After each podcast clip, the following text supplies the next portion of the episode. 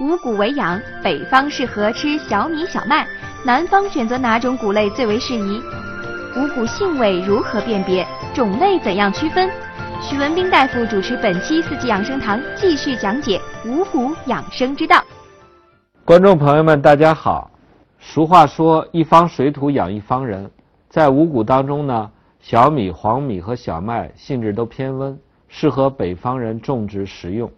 本期呢，我们就来说说性质偏凉、适合在南方栽培食用的五谷之一——稻，就是我们平常说的大米。稻又叫水稻，它的天性离不开水。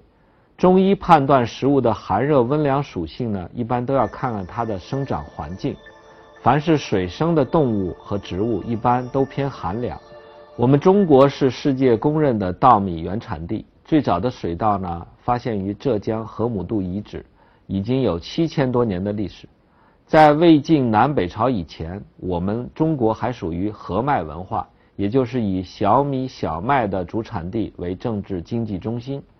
之后呢，随着北方人口大量南迁，水稻的播种面积逐渐扩大，最终呢，水稻取代其他的农作物，成为粮食中的老大。所以自古江南富庶，民间有“苏湖熟，天下足”的说法。寒性的稻米也恰恰适合在南方炎热天气下食用。虽然在中国的北方，天津、东北、宁夏也有稻米的种植呢，但是终究离不开水，也改变不了其寒凉的属性。水稻一般分成两大类型：鲜米和精米。鲜米呢，以泰国香米为代表，米粒比较长，煮饭的以后呢，粘性比较弱，膨胀性比较大。我曾在巴基斯坦吃的大米呢，也属于这种类型，颗颗直立，互不粘连。这种米呢，含糖量比较高，蛋白质的含量相对较低，不抗饿。精米呢，短而厚，煮饭的粘性比较大，膨胀性比较小。这种米呢，蛋白质含量相对高一些，口感和营养价值都比较高。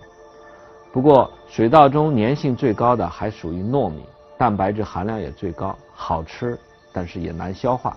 所以呢，打糯米糕的时候呢，需要费些功夫，打得越久，前期工作做得越细，后期人吃了以后呢，就好消化。古人如何用大米治疗疾病？又有哪些症状和米饭有关？且听徐堂主一一道来。中医认为大米性凉，味酸，入肺大肠经。我们吃小米或者是馒头的时候呢，多嚼一会儿，嘴里会觉得发甜。而当你嚼一口米饭在嘴里久了，你会就会觉得发酸。正因为如此呢，大米能够滋补肺、大肠、皮毛，使人肺气足、肺经生、皮毛润泽、大便通畅。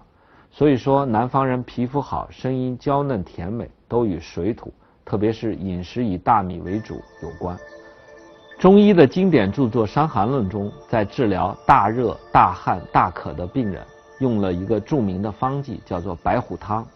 根据道家理论，西方色白属于金，对应人的肺和大肠。它的代表图腾动物呢，就是白虎。白虎汤里面就用粳米为主要，配合知母甘草、佐以石膏，专门滋补肺和大肠的气血津液。在治疗大病初愈、气经两伤的病人的时候呢，用的是白虎汤的变方，叫做竹叶石膏汤。同样用的是粳米熬汤，加上党参等其他滋补药物，同时补益脾和肺的精气。为什么不用善补脾胃的小米和小麦呢？因为这些食物呢，它们都具有温热的性质，刚刚退烧或正在发烧的病人吃了，就会助长体温，再烧起来，或者是烧的体温更高。脾胃虚寒的人，可以在焖米饭的时候呢，加一些香料。比如桂皮、小茴香、碧柏、高粱姜等等，我看到很多少数民族或者是外国人也有这种做法，除了是为了调味以外呢，帮助消化是里面真正蕴含的道理。另外，吃炒米、吃大米饭的饭焦，煮发酵以后的醪糟，吃大米炒饭，也是缓解平衡米饭寒性的有效方法。